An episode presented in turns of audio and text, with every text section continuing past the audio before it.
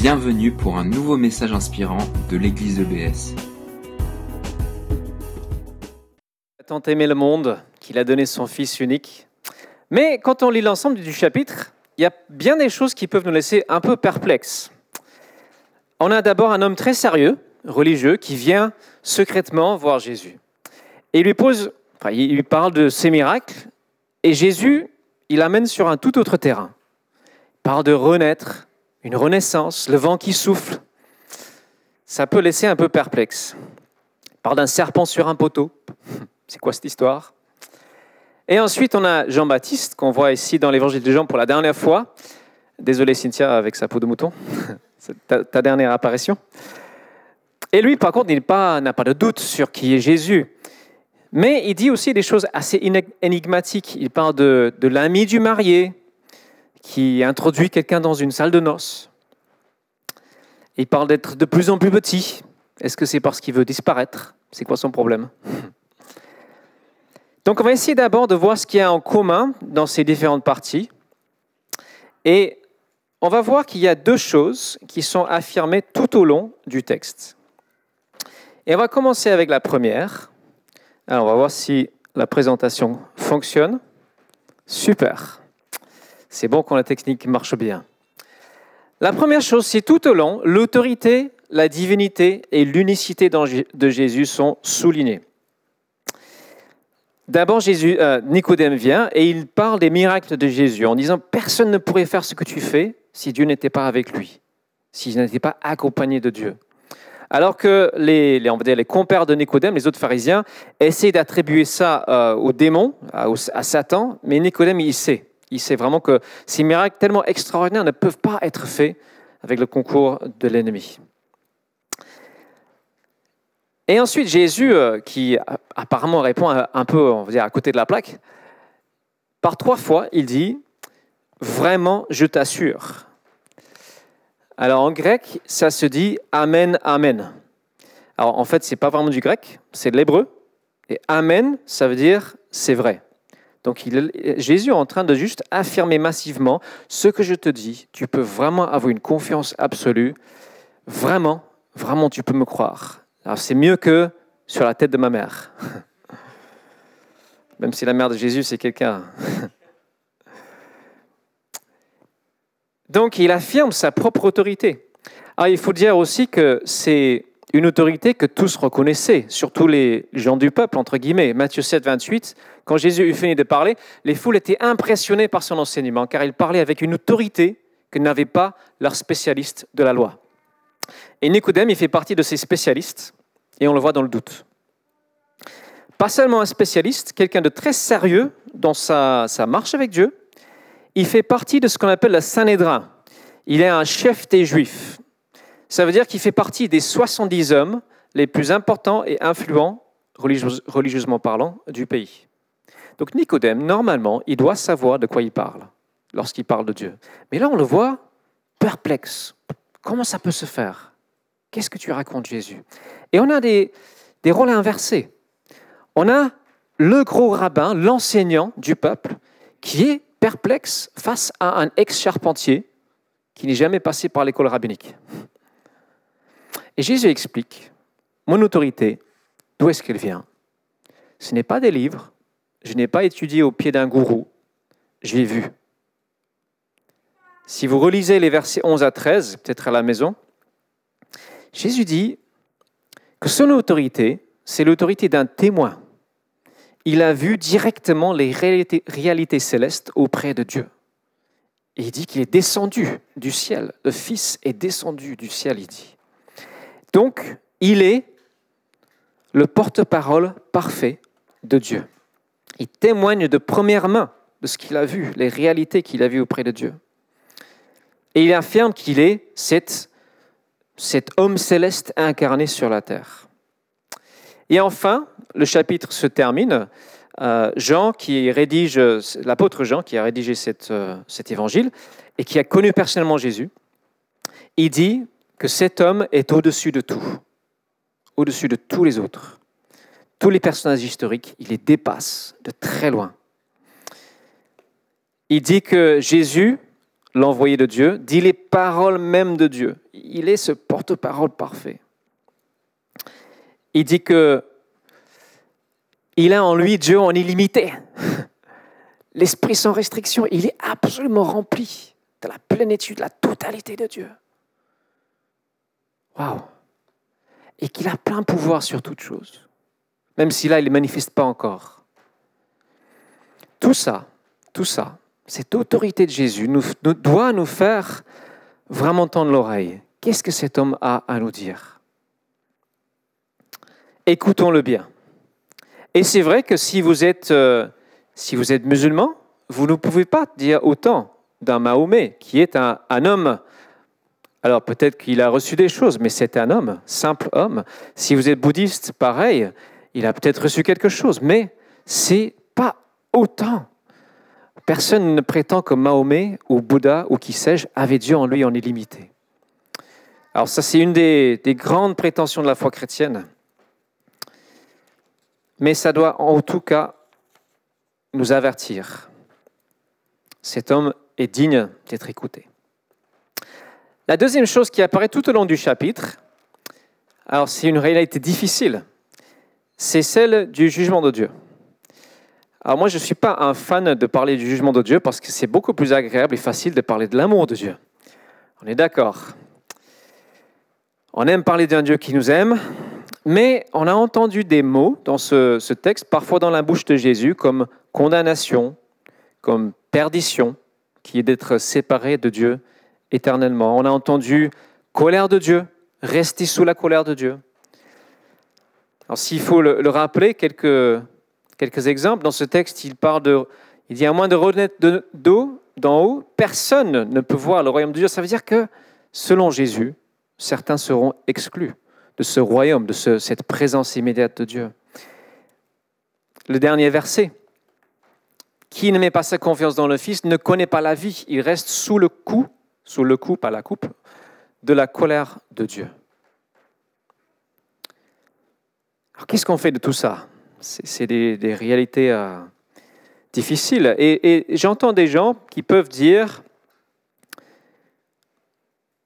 qui peuvent dire par exemple, euh, de quel droit Dieu me juge? Ou bien qui disent, bah, moi je suis une bonne personne, si Dieu a compris quoi que ce soit à qui je suis, il comprendra, il ne me jugera, pas, tout ira bien. Et c'est une pensée euh, courante. Donc pour comprendre ce texte, il faut comprendre c'est quoi le jugement de Dieu. D'abord, il faut savoir que Dieu, s'il juge l'homme, c'est parce qu'il le tient en très haute estime c'est parce que l'homme est responsable de ses actes. Il le tient comme responsable et en plus, l'homme a cette place unique dans la création d'être le représentant de Dieu, l'image de Dieu sur terre. Ses actes ont des conséquences, ont une répercussion et Dieu prend au sérieux notre, notre rôle de représentant. Donc, qu'est-ce que précisément le, le, jugement de Dieu, ce mot qui nous fait mal aux oreilles? Alors, il y a une définition dans Luc 8, Jésus dit, tout ce qui est caché maintenant finira par être mis en lumière. Et c'est ça, c'est Dieu qui mettra tout en lumière. Tout ce qui demeure secret sera finalement connu et paraîtra au grand jour. Jésus dit ailleurs, le mot que tu as chuchoté en secret sera un jour crié sur les toits. Les motivations profondes que nous avons seront révélées pour ce qu'elles sont, bonnes ou mauvaises. Seul Dieu le sait. Mais c'est une bonne nouvelle. Je vous assure que c'est une bonne nouvelle. On va voir pourquoi. Maintenant qu'on a ces deux choses, on, va pouvoir passer à la suite. Dans ce texte, il y a un contraste pendant tout le long entre lumière et ténèbres. Alors je vais vous donner une image qui, moi, m'aide à comprendre euh, ces choses, cette histoire de lumière, ténèbres, jugement, etc. Je compare Dieu à une immense colonne de lumière absolue et pure. Tout en lui est merveilleux, bon, splendide. Et il y a ici une, ombre. C'est tout ce qui n'est pas lumière, bonté. C'est tout ce qui est haine, vengeance, mensonge, égoïsme, impureté, etc. Et ce sont les choses auquel Dieu s'oppose. Et quand la Bible parle de la colère de Dieu, c'est pas qu'on a un Dieu qui, qui est nerveux, irrité, pas tolérant. C'est pas ça. C'est que Dieu s'oppose de façon radicale, absolue et constante à certaines attitudes que nous pouvons avoir. Il s'oppose au mal sous toutes ses formes. Et ça, c'est une bonne nouvelle. Parce que Dieu, s'il n'était pas opposé à ces choses, nous ne pourrions jamais lui faire confiance. On aurait toujours un doute, mais, est-ce que Dieu est vraiment bon? On ne pourrait pas être sûr. Si Dieu lui-même tolérait des choses mauvaises. Et c'est parce que Dieu est contre le mal et pour le bien, il est totalement du côté lumière, que nous pouvons vraiment lui faire confiance. Ça, c'est la bonne nouvelle. Dieu a des réactions constantes. Il n'est pas imprévisible. Alors, Cynthia, elle connaît euh, une jeune maman célibataire qui a des réactions un peu imprévisibles avec son enfant. C'est quelqu'un, elle va laisser son gamin faire plein de bêtises, et puis tout d'un coup, elle va exploser de colère, alors que le petit, il a fait juste un, petit truc euh, pas très méchant, et paf, tout va tomber sur lui euh, d'un seul coup. Et du coup, enfin, ce n'est pas une recette pour un, gamin équilibré, hein, c'est plutôt une recette pour un gamin qui ne sait pas trop où est-ce qu'il marche. Et en fait, ça, c'est tout le contraire de Dieu. Dieu est constant dans ses réactions, dans son opposition à certaines choses. Il est toujours contre certaines attitudes.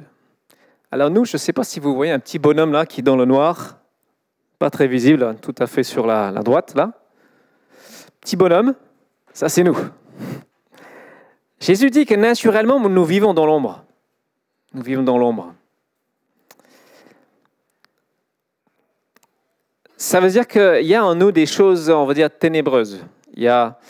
Et on ne réalise pas à quel point, parce qu'on n'est pas suffisamment dans la lumière de Dieu pour voir, pour être éclairé sur ce qu'il y a profondément en nous. Mais vous savez, plus on vit dans la lumière de Dieu, dans ce qu'il dit, dans sa vérité, plus on réalise, ah oui, ça aussi, c'est quelque chose de, de ténébreux en moi. Et la lumière de Dieu, c'est simplement la vérité sur nous. La vérité, c'est que Dieu nous demande de vivre dans l'amour constant de notre prochain, d'accorder notre pardon sans rechigner, d'être patient, les fruits de l'esprit, etc. C'est tout ce que Jésus dit dans son enseignement. Alors, je crois que ça vaut le coup juste de se replonger rapidement dans l'enseignement de Jésus. Le concentré le plus célèbre, c'est ce qu'on appelle le sermon sur la montagne dans Matthieu 5 à 7. Et je vais rappeler deux exemples de la lumière que Jésus nous apporte. D'abord, Matthieu 5, verset 22. Moi, Jésus, autorité, hein, je vous dis, celui qui se met en colère contre son frère sera traduit en justice. Celui qui lui dit imbécile passera dans le tribunal, devant le tribunal de Dieu, bien sûr. Celui qui le traite de fou est bon pour le feu de l'enfer. Waouh Jésus est caché trash. Hein Alors, le feu de l'enfer, qui parle à la fin, ce sont ces ténèbres. L'enfer, c'est là où Dieu n'est pas. C'est être en dehors de sa présence, c'est être privé de sa bonté. Alors observez la hauteur à laquelle Jésus met la barre. Il dit même nos petites colères, nos petites insultes de rien du tout ne sont pas de Dieu. Dieu s'oppose à elles. Il les rejette. Et c'est ça, la colère de Dieu, c'est de dire non au mal. De dire non au mal sous toutes ses formes, les petites méchancetés, même les petits égoïsmes, parce que Dieu ne peut pas accepter ces choses-là. Il est Dieu, il est lumière absolue. Ensuite, on a un autre exemple assez connu dans le même chapitre. Moi, je vous dis, Jésus, si quelqu'un jette sur une femme un regard chargé de désir, il a déjà commis l'adultère avec elle dans son cœur. Alors l'adultère, pour Dieu, c'est quelque chose de grave. Pourquoi? Parce que Dieu recherche en nous la fidélité. Ce n'est pas parce que Dieu euh, est un rabat-joie. Par conséquent, si ton œil droit te fait tomber dans le péché, arrache-le et jette-le au loin, car il vaut mieux pour toi perdre un de tes organes que de voir ton corps entier précipité en enfer. Encore une fois, Jésus, il, pouf, il cache. Hein Ça fait mal. Ça fait mal. Alors, là aussi, on peut dire, mais c'est un peu anodin. Quel homme n'a jamais, euh, pardonnez-moi l'expression, euh, maté un peu les fesses d'une fille? Bah, Tous l'ont fait, je pense. Tous l'ont fait. C'est un peu anodin. Pourquoi est-ce que Jésus dit que c'est tellement énorme? C'est tout simplement le même principe. C'est que ce n'est pas ce que Dieu veut. Dieu veut que l'homme honore la femme pour ce qu'elle est. il ne dit pas qu'il ne faut pas être attiré, bien sûr. On n'est pas, dans, pas des ascétiques, des extrémistes, mais Dieu veut que l'homme honore la femme pour ce qu'elle est. Et donc Jésus dit, ça, si vous prenez ce chemin-là, vous êtes sur le chemin qui mène à l'enfer. Donc on a une, une série d'oppositions dans ce passage entre la lumière et les ténèbres. On a aussi beaucoup sur la vérité. Son contraire n'est pas tout à fait mentionné, mais le, contraire de la vérité, c'est le mensonge. Alors, je discutais avec quelqu'un l'autre jour, il m'a dit, avant d'être chrétien, je disais plein de petits mensonges. Et je ne faisais pas trop attention. Mais ça m'entraînait à en dire toujours plus. Du coup, j'étais stressé parce que je savais, est-ce que j'ai menti à lui, de quelle manière j'ai menti? Ça m'a un peu piégé. Et puis il m'a dit que Dieu l'avait éclairé, qu'il a commencé, enfin, il est devenu chrétien, il a commencé à réaliser qu'il fallait arrêter ses mensonges, donc il, a, il en dit beaucoup, beaucoup moins, et il dit qu'il est beaucoup plus libre, beaucoup plus heureux. Et c'est ça le but de Dieu, c'est pas de nous condamner, c'est qu'on soit libre et qu'on soit heureux. Il se sent mieux, vivant dans la liberté, vivant dans cette lumière, éclairage de Dieu. Alors, cette semaine, avec le conseil, on a eu un moment de lumière et de vérité. Il y a des frictions qui peuvent naître en équipe, c'est normal. Des malentendus, parfois des petites blessures qu'on peut causer les uns aux autres. Et donc, on a dû prendre le temps de se demander pardon et de mettre les choses à plat, dire désolé, on s'est offensé. Et ça nous a libérés. On a pu vivre la lumière de Dieu. Et ça, c'est le but de Dieu. Donc, on a cette opposition amour immense de Dieu. De l'autre côté, colère de Dieu. Et ce n'est pas que chaque petit pas de travers, chaque petite erreur va nous conduire dans les ténèbres. C'est pas ça. C'est que plus nous sommes vrais, plus nous laissons, laissons la lumière, la présence de Dieu nous éclairer et entrer en nous, plus nous expérimenterons, nous goûterons l'amour merveilleux de Dieu. Et cet amour, Dieu veut le, déverser dans nos cœurs. Tu désires ardemment qu'on goûte à son amour. Et malheureusement, il peut y avoir des chrétiens de longue date qui peuvent laisser pourrir certaines choses, on va dire des ténèbres, en eux, des colères, des rancunes, des refus de pardon. Et ils se font du mal à eux-mêmes. Faisant ça, ils se privent de communion avec Dieu, avec les autres. Ils laissent une part de ténèbres. Jean, euh, la lettre de Jean, première lettre, chapitre 2, dit, si quelqu'un dit qu'il aime Dieu mais déteste son frère, il ne vit pas dans la lumière.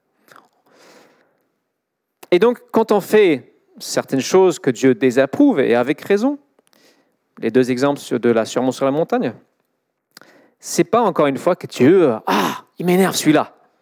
C'est nous qui tout seuls revenons dans les ténèbres. C'est notre choix nous nous plaçons du côté de sa désapprobation.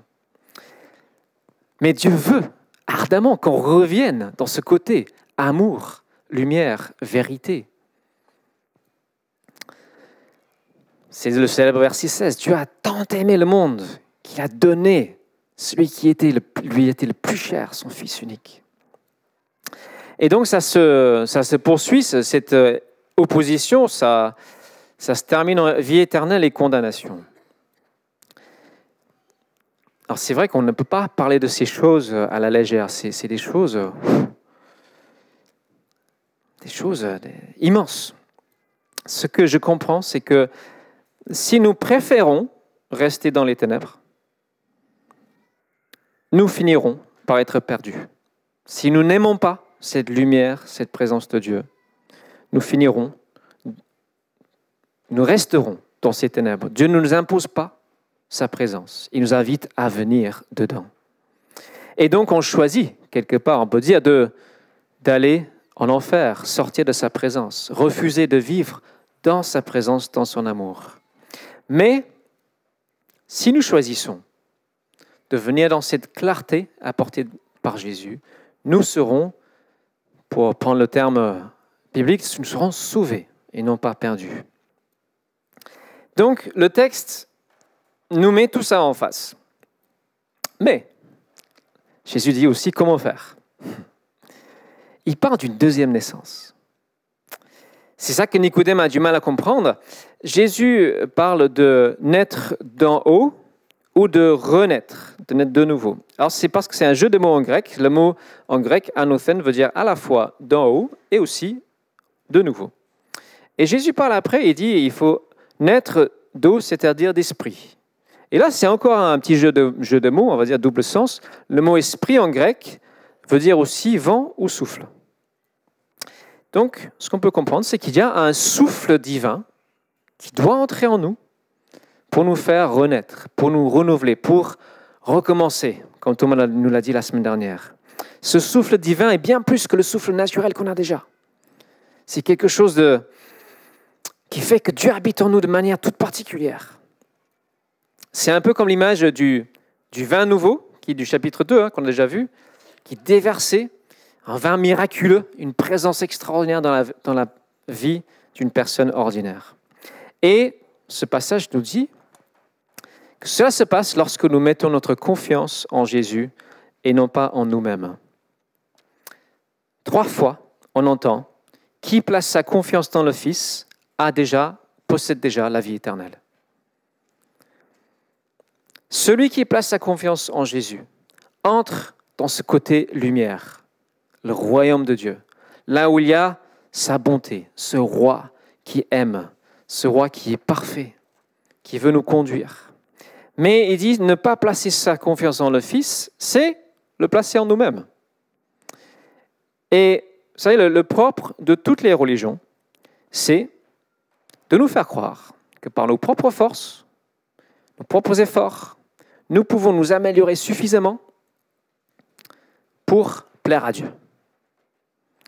Ça, c'est une pensée qui est remplie d'orgueil humain. Je discutais l'autre jour avec une musulmane qui me dit Ouais, vous les chrétiens, vous dites qu'il suffit de croire en Jésus, euh, c'est trop facile. En gros, moi je veux montrer, moi je suis capable. Ça, c'est l'orgueil. Si on croit ça, on croit que la petite fourmi peut devenir homme. Parce que le fossé qui nous sépare de, Dieu, lumière absolue, est juste trop grand. Trop grand. Non, je ne peux pas le faire. Et même ceux, qui croient à des vies multiples, ils ont compris la difficulté de ce rapprochement. Mais je ne crois pas non plus qu'en des centaines de vies ce soit possible. Le fossé est tellement immense. Et donc, ce que Jésus demande, c'est d'abandonner cette idée. C'est vrai qu'on est appelé à faire des efforts pour se rapprocher de Dieu, oui, vivre dans sa lumière, bien sûr, mais tout en sachant que aucun effort, aucun, ne peut suffire pour nous faire vivre pleinement et totalement dans cette lumière. Mais Jésus dit très simplement, moi, qui viens de là-haut, qui viens de la lumière, qui suis la lumière, moi, je peux le faire. Et ça, c'est la bonne nouvelle. Et il nous explique comment ça marche. vous vous souvenez ce verset un peu bizarre qui, qui est l'histoire d'un serpent sur un poteau. Moïse dans un désert avec un poteau. Alors je crois que je l'ai recité. Dans le désert, Moïse a élevé sur un poteau le serpent de bronze. De la même manière, le Fils de l'homme doit lui aussi être élevé pour que tous ceux qui placent la confiance en lui aient la vie éternelle. C'est quoi cette histoire? Alors Jésus fait référence à un épisode dans l'Ancien Testament ah, Thomas nous a dit la semaine dernière que certains épisodes de l'Ancien Testament peuvent un peu nous choquer, c'en est encore un. Le peuple d'Israël est sorti d'Égypte. Délivrance, alléluia, super, tout va bien. Ils sont dans le désert et ils commencent à râler sérieusement contre Dieu. Ah, c'est pas juste, on en a marre, Dieu, on ne sait pas ce que tu nous fais. Ils arrêtent de faire confiance à Dieu. Et Dieu envoie des serpents venimeux contre son propre peuple. Certains sont mordus, certains meurent même. Et à ce moment-là, le peuple s'est dit, ah mince, on n'a peut-être pas bien agi, peut-être qu'on aurait dû euh, avoir une autre attitude. Et il y a un début de, retour vers Dieu. Et Dieu dit à Moïse, fais un serpent en métal et fixe-le très haut sur un poteau. Et dit au peuple, Si vous avez été mordu par un serpent, regardez ce poteau et vous aurez la vie sauve. C'est une drôle d'histoire, mais c'est une image. Chacun de nous a été mordu par le serpent du mal, et ça s'accroche à nous. Et par nos propres forces, nous nous sommes incapables de lui tordre le cou. Il est trop fort. Il est comme un serpent de mer qui prend plein de formes, il ruse et il revient par derrière, il nous remord. C'est, il est plus fort que nous. Et on retombe dans les mêmes erreurs et on retombe. Mais Jésus nous dit, voilà, moi je suis comme ce serpent, élevé sur un poteau, pour que tous me voient. Alors ce sera une croix, il sera élevé sur un poteau de bois. Si tu as été mordu, si tu reconnais que là, ce serpent t'a mordu, regarde vers moi et tu auras la vie sauve, gratuitement. Ça, c'est la bonne nouvelle. Tu passeras dans la lumière. Tu échapperas à toute forme de condamnation. Tu passeras dans le côté amour de Dieu, tu recevras son amour. Et ça, ça se passe lorsque nous mettons notre confiance en Jésus. On commence à quitter notre vie ancienne avec plein de ténèbres et on commence une vie nouvelle. Est-ce que tu veux tout recommencer? C'est possible. Alors, pour certains, pour moi, c'était un moment très clair, c'était le jour et la nuit. Il y en a d'autres pour qui c'est plus comme euh, l'aube qui se pointe progressivement, tout doucement. C'est un éveil euh, progressif peu importe la manière, l'important c'est d'être dans cette lumière et d'y rester. Et c'est ça, être chrétien, devenir chrétien, c'est juste venir à la lumière, dire oui, oui, oui, je reconnais Dieu que j'ai fait certaines choses que toi tu pointes du doigt. J'ai des ténèbres en moi, mais oui, je veux les quitter. Et je veux recevoir ta lumière, ta bonté, ton amour. Je veux recevoir cette lumière projetée par Jésus-Christ. Et je lui fais confiance pour transformer mes ténèbres en lumière. Et le résultat de cette démarche, c'est le verset 8. Le vent souffle il veut, tu en entends le bruit, mais tu ne sais ni d'où il vient, ni où il va. Il en était ainsi pour quiconque est né de l'Esprit. Là, Jésus parle d'une liberté, une liberté pour ceux qui sont sous la conduite de l'Esprit de Dieu. Une vraie liberté. Et ça, c'est une bonne nouvelle.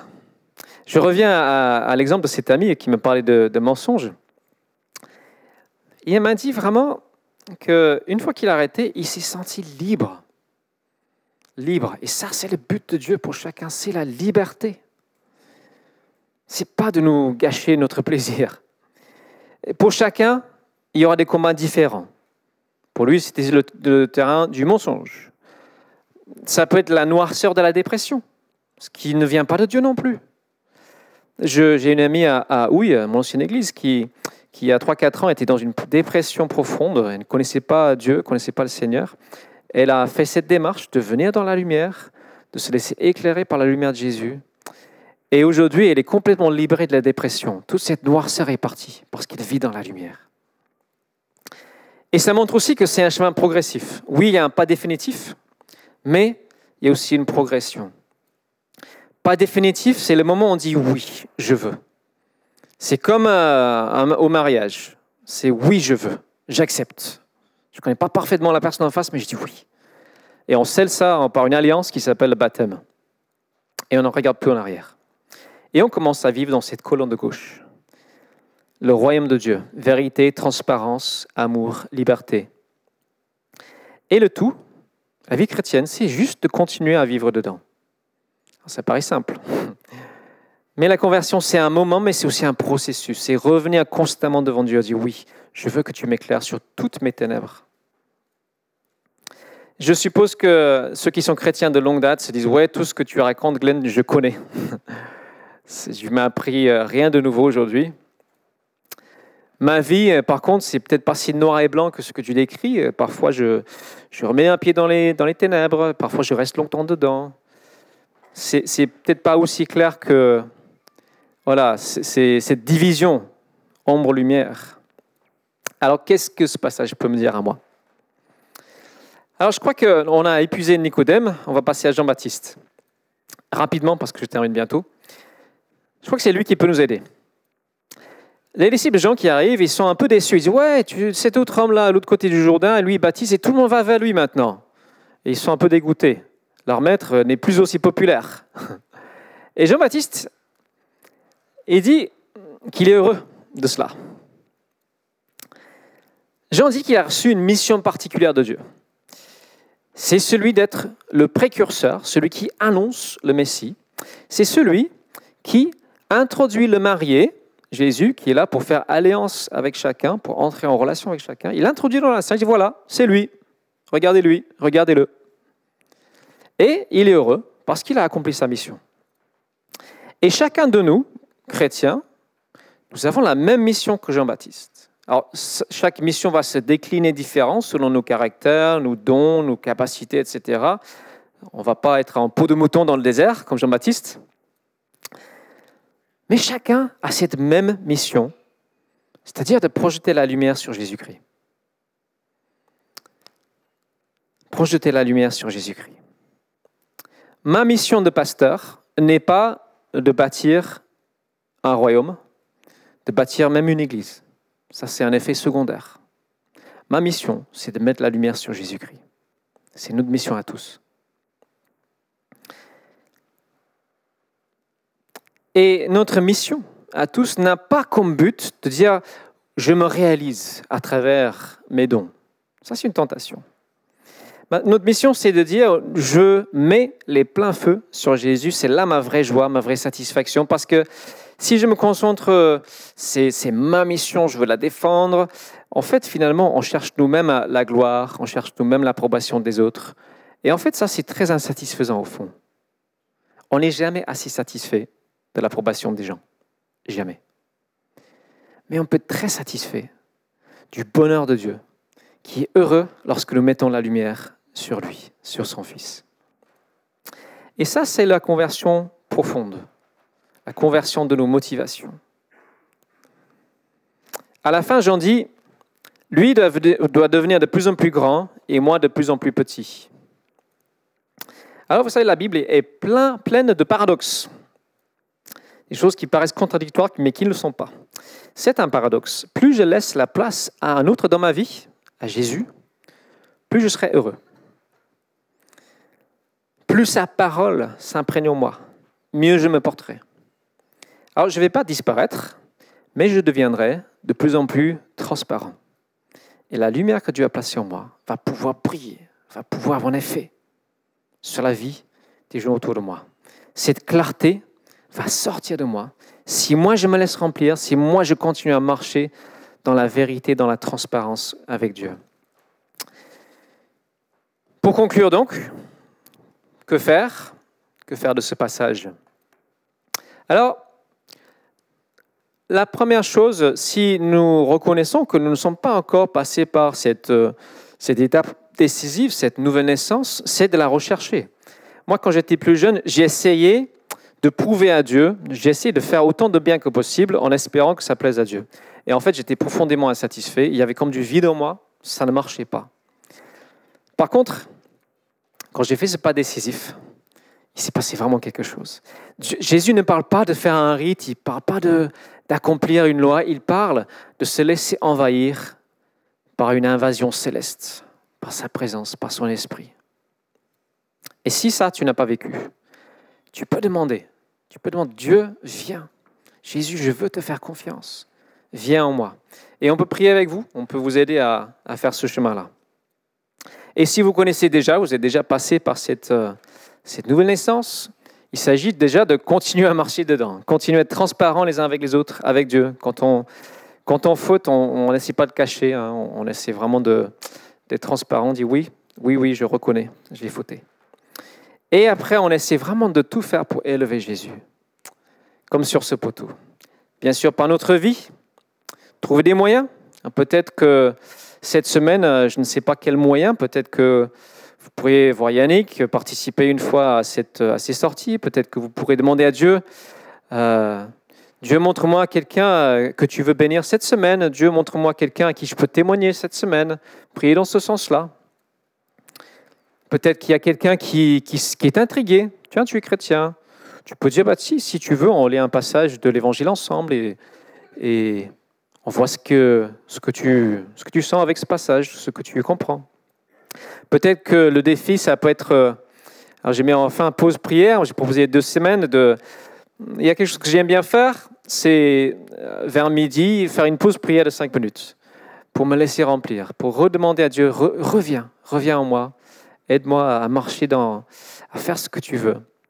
Ah, Dans notre travail, peut-être qu'on peut trouver un, petit coin isolé pour faire ça euh, pendant 3-4 minutes à midi. Et le tout, pour moi, alors j'ai mis euh, en avant-dernier, mais en, dernier, c'est de vivre dans l'adoration. C'est de, vivre dans la reconnaissance. Oui, Seigneur, tu as tout fait pour moi. Tu as apporté ta lumière sur la terre. Tu l'as fait pour que je puisse vivre dedans, pour que je puisse être vraiment heureux. Alors j'invite euh, Esther de revenir avec son équipe. On, va prendre un, dernier chant pour euh, nous replacer devant Dieu, nous demander de nous éclairer, pour l'adorer, pour adorer le Seigneur. Et je, vous invite à, la prière. Je vous invite à, à la prière pour, euh, pour se placer devant Dieu sur ces, ces questions. Je vais commencer par une prière qui serait peut-être un modèle pour quelqu'un qui veut faire le premier pas. Si c'est votre cas, vous dites, ouais, je veux vraiment faire ce premier pas. Alors vous pouvez redire dans votre cœur ce que je dis, vous approprier de ces paroles. Seigneur, je reconnais que en moi il y a encore des ténèbres. J'ai beau essayer, mais tout ne part pas. Alors je veux venir dans ta lumière. Je veux venir dans la clarté, la vérité de Jésus. Je veux reconnaître ce que toi tu appelles le péché, les mauvaises attitudes, la noirceur qui, s'accroche à moi,